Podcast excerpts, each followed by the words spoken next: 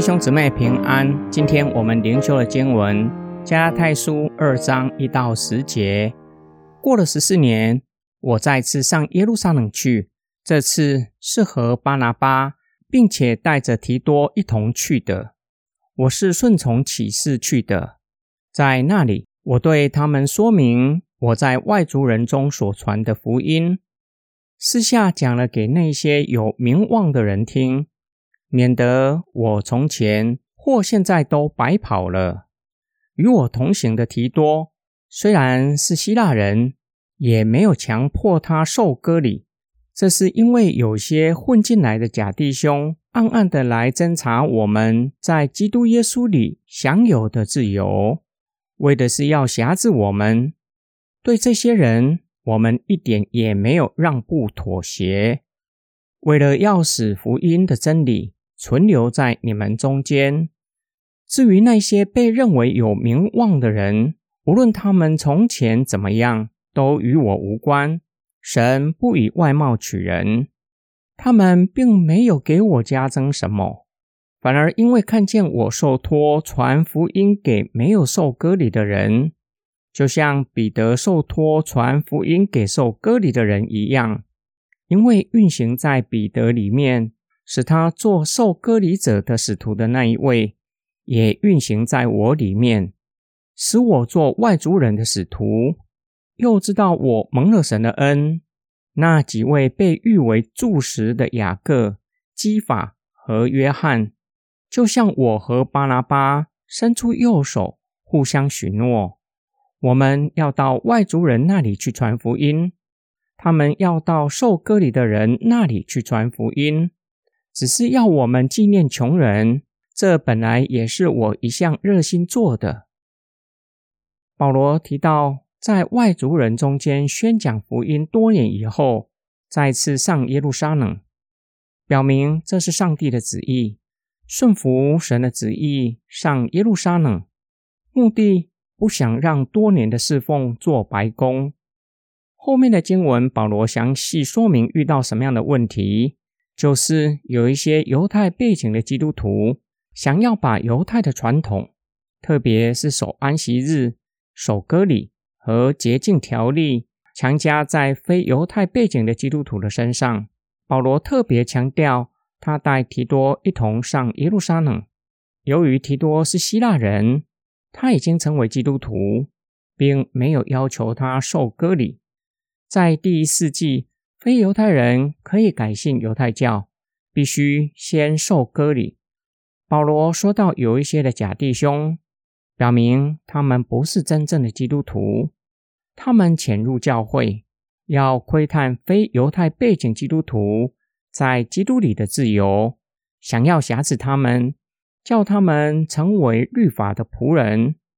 保罗强烈责备这些人。强调他一点也没有妥协，不是为别的，而是为非犹太背景的基督徒享有福音的自由，不再被律法辖制。因为耶稣基督已经建立了根基。若是在耶稣基督死和复活的福音之上添加别的，不再是基督的福音。保罗强烈坚持外族人归主不需要受割礼。因为真正成为基督徒，不是受割礼，或是遵守外在的宗教仪式，而是圣灵在人的心里的割礼，也就是重生的工作。保罗上耶路撒冷，见到彼得、约翰，他们与保罗和巴拉巴用右手行相交之礼，表达友谊和信任，彼此在主里合一，互相接纳。没有加增什么给保罗，表达他们接纳保罗做外邦人使徒的职分，并没有所谓身份高低之分，只是每一个人领受的呼召不同。彼得向犹太人传福音，保罗向外族人传福音，却是受同一位神的感动。这位神在众人的里面工作。今天我们的默想跟祷告。